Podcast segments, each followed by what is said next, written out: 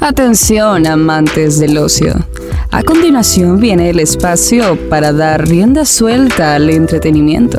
Quedan conectados viendo tele en asiento 5.5 Rock FM. Echados Viendo Tele, presentado por Sublishop Nicaragua, camisetas personalizadas. No trae mi camisa de Cobra Kai.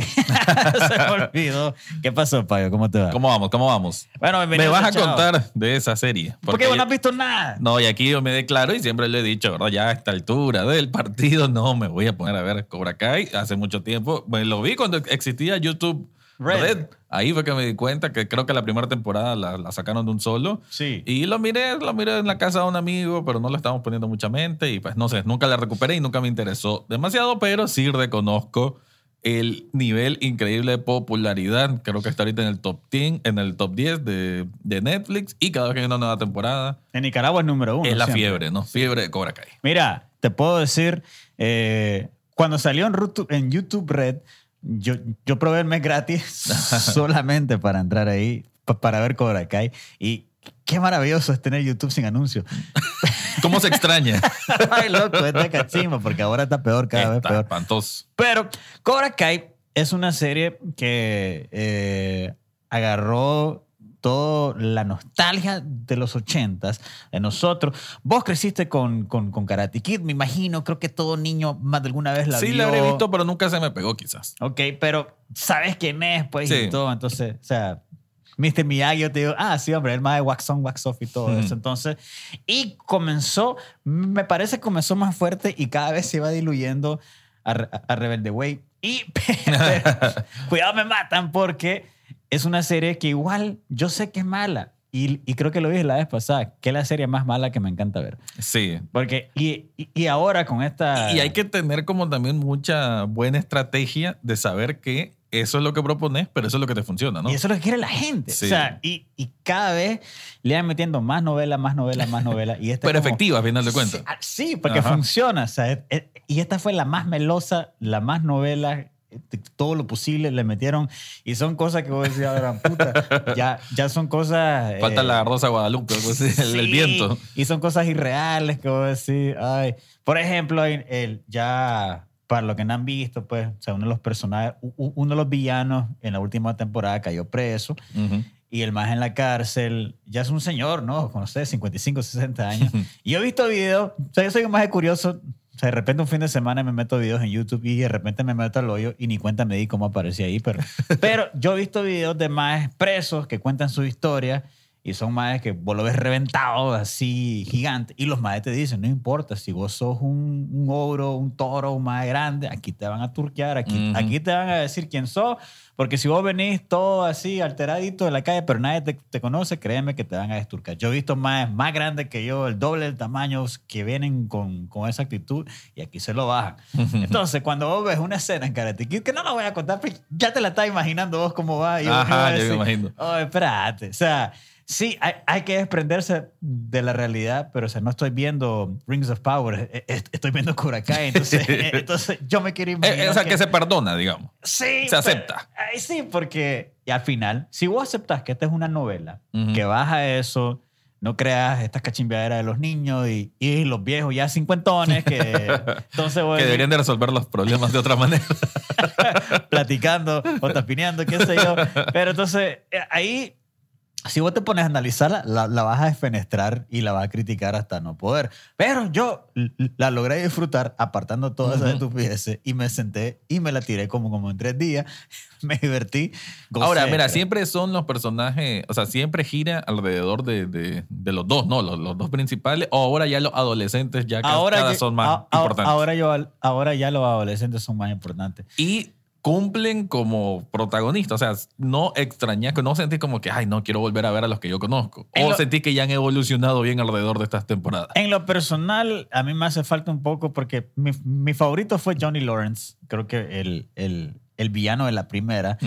Y la primera, cómo lo desarrollaron, cómo contaron la historia y vos te das cuenta que Karate Kid era un come mierda. O sea, al final de cuentas, él fue que llegó a joder al mae, él fue que llegó a sacar la novia, él fue que le pegó primero. Sí, sí, Entonces sí. vos decís, oye, espérate, es, cierto. Pues al final de cuentas, si vos lo ves... Como una reinterpretación, digamos. ¿no? De lo hecho. y fue real lo que pasó. o sea, entonces ya, a partir de ahí me comenzó a gustar, pero creo que, creo que como fueron tres Karate Kid, bueno, la cuarta como que, eh, no sé, pero... y viene pero- una quinta, por Sí, cierto. que va a ser película. Va a ser película. Entonces, ya, ya creo que ya no supieron, ya, ya se le acabaron los personajes, ya, Mm. ya no hay más villanos, porque ya vino Chosen, ya vino eh, Mike Barnes, ya, ya- ya vinieron todos los villanos, todas las películas, y ya, entonces ya, ya sentí que se está estirando un poco el chicle. ya. Sí, ahora Ahorita, sí. ahora sí, Ok. entonces, si lo hacen bien, creo que por lo menos hicieron bien de no irse a otra temporada e irse a una película, creo que van a hacer algo diferente. Hoy consté porque eh, lo,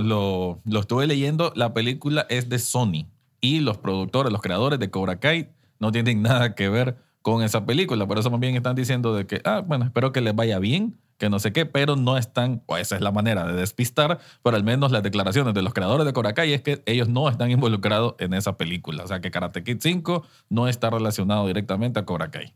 Ay, entonces, Yo no sé. Yo creo que es Sony que está viendo, ah, suave, Netflix se no- está llevando esto y tal vez Sony tiene el, el IP. Entonces Mm. dijo, bueno, hagamos otra Karate Kid para agarrar el boom que tiene Cobra Kai, pero otra historia. qué cagada. Sí, yo creo que más bien esta todavía tiene una temporada. Es que esta terminó eh, como con, con un cliffhanger, entonces... Y yo creo que ya viene la última, porque creo que habían dicho, esta es la quinta, ¿no? Ah, pues sí, esta es la quinta. Ah, Sí. ah, pues yo, yo estoy confundido porque yo pensaba Sí. que la secta no iba a ser serie y iba a ser... Ah, no, no, creo que siempre va y siempre va a ser la última. Tengo entendido algo así. Yo creo que ya esta serie ya... Ya es suficiente, ¿no? Ya Ya. no veo, es que ya, ok, sacaron al malo, al otro, ma- a- a- al malo de la primera, al malo de la segunda, al malo de la tercera, el gran, el gran malo de la tercera y ya, ya no hay malo, ya no hay personajes. Ya, ya, ya, y creo que no han desarrollado otros nuevos personajes villanos, no han... Y ya es muy tarde como para empezar. Sí, porque ya son cinco temporadas y creo que ya Sí. o sea, simplemente sacaron de los cartuchos viejos. Entonces, pero sí, en, en conclusión, si, si te gustó la primera, segunda, tercera y cuarta, te va a gustar. O sea, mantiene el, quinta. el- el nivel de atractivo, ¿no? De, de- de ser un, un plato que te lo comes rapidísimo. Sigue, Sí. sigue manteniendo ese, ese, ese estirpe. Si vas- si vas a comprar una hamburguesa, es la misma papa, la misma hamburguesa, Ok. la misma gaseosa. Va Ok, lo que va. O sea, no esperes que te vaya a cambiar la forma de ver la vida. No vamos a platicar después del, de los problemas socioeconómicos y políticos sobre. Esto es, es Cobra Kai. Va a lo que va. Echados Viendo Tele, presentado por Sublishop Nicaragua, camisetas personalizadas. Va a salir la canción de guardaespaldas en esta. en- en esta. bueno, estamos de regreso. Estamos hablando del nuevo trailer que cayó hace un par de días. I Wanna Dance with Somebody, que es la, el biopic, la historia, la biografía de la gran artista Whitney Houston. Contame Que- vos. Eh, bueno, Queen Houston, una, una artista pues que creo que está llena de, por lo menos quizás en la etapa final de su carrera, sí, o bueno, de su vida, ¿no? Estuvo involucrada en, polémicas, un esposo Abusador. abusador como tal, una hija, ¿no? Que tampoco, nunca, como que no sé si tuvo una relación muy cercana a ella, pero pues que... Y un esposo abusador, pero famoso también. Y sí, en, el- en la misma industria Sí, musical. ¿no? Brown. Bobby Brown. Pero la película que tiene un elenco ahí de algunos cara, algunas caras conocidas. Yo sé que la protagonista la he visto en, en algún otro lugar. Ahorita se me escapa. No sé si es la de The Walking Dead, pero no sé si estoy mal. Pero bueno, eh, se mira que va a ser muy aparentemente como respetuosa más centrándonos en la etapa joven de Whitney Houston y su ascenso a la música, ¿no? Sin caer en el, eh, quizás en la parte más, más oscura, más difícil. O sea, la siento muy, muy vainilla. Ajá. Porque, o sea, cuando lo vi, yo dije, bueno, esto es exactamente lo clásico que hace con todos los biopics. La madre está comenzando, luego suena su canción en la radio, se emociona, la, la, la, la, la, la. Y se ve todo bonito. Pero vos y yo sabemos que esta historia debe tener su, su parte oscura, pero siento que no lo van a presentar tan así. Sí, lo siento más acercado a Bohemian Rhapsody. Ah, y, sí. Qué horrible tener que, re- que recordar Bohemian Rhapsody. y, y menos Pistol, porque, porque Sí. o sea, no le están Menos metiendo... incluso Elvis, que es la que vamos a hablar a continuación. ¿no? Bueno, habrá que ver, ¿no? Por lo menos el tráiler nos lleva por esa parte, pero Podría ser que nos está engañando. Nos está engañando. Es posible porque, porque siento que la parte que nos presentaron es, es bastante como que la parte del inicio de la carrera. de el la madre. inicio no sabemos si va a ir evolucionando, si vamos a ir habiendo los años después de cuando ella ya llega al estrellato como tal. Y bueno, y decir, ¿no? Que podemos decir que Whitney Houston es una de las, eh, bueno, de, de las representantes de la música, quizás de las más respetadas en la comunidad afroamericana, además. Entonces, creo que, supongo que con, con mucho cuidado también están tratando de llevar el asunto, Sí. pero creo que lo necesario sería ver todo, ¿no? El color blanco, los negros y los, y los grises intermedios, ¿no? Porque creo que la vida de una, de una estrella de la música, merece estudiarse de esa forma y no caer al plato vainilla horrible que fue Bohemian Rhapsody. Te, te lo pongo así, sí. Es una película que vería con mi mamá. Como segura. Como, sí. Jugar al seguro. Bueno, fijo, o sea, sé que no va a ser de enero y de cachimbe a, a- a lo que yo vi en el tráiler, pero sí, I Wanna Dance With Somebody es, es uno de esos tipos de películas que se ven como que va a ser exactamente lo que vos pensás. Sí. Eso creo yo. Y ahora vamos a terminar con otro biopic que sí me sorprendió un poco, que, que fue muy extraño, que se llama Elvis. Ya sabes Sí. de quién estoy hablando, ¿no? Elvis Presley. Toda la historia de este maje, hay, hay, hay controversia, hay, hay cosas que sabemos nosotros, que su esposa, que fue eh, Priscilla Presley, no, no sale ahí, pero la madre tenía 14 años cuando la conoció. pero los padres, eh, co- como, pues, como era Elvis Presley, le, le dieron permiso, pero había varias cosas que no la contaron. Digamos que no es la biografía de pies a cabeza de un libro de No. historia, Pero, pero la- sí te muestra por lo menos pinceladas de lo que es la vida. me, me sorprendió y me gustó que realmente no es la historia de Elvis Presley. Es, es, es, Ajá, es cierto. Tal vez la- el título hubiese sido Elvis y el coronel Tom. Es que la cosa es que el coronel Tom es el manager del Elvis Presley, el que lo descubrió, digamos, y que, y que lo lanzó al estrellato. Pero habían también muchas cosas oscuras. Y así, ahí sí la presentaron de Sí, que sí, sí, realmente Tom Hanks, que hizo un papel, Uf. parecía otra persona. Yo creo que va nominado su, fijísimo su a los los- lo- el maquillaje. Sí. eh, Era un hombre gigante, gordo, así. El más se movía, como caminaba, el- La los papada, cachetitos y sí. todo. pues, entonces, pero eh, eh, él hizo un personaje detestable. Cómo agarró a Elvis Presley, se aprovechó de todo y hizo una sanganada durante décadas. Será el que dejó la base para los managers que explotan a los músicos por la época, ¿no? O sea, él hizo tantas Sí. cosas eh, por todos lados y, el, y Elvis lo dejó atrapado al más. Pues entonces, realmente eh, es la historia de Elvis, pero contada del punto de vista de Coronel Tom Parker.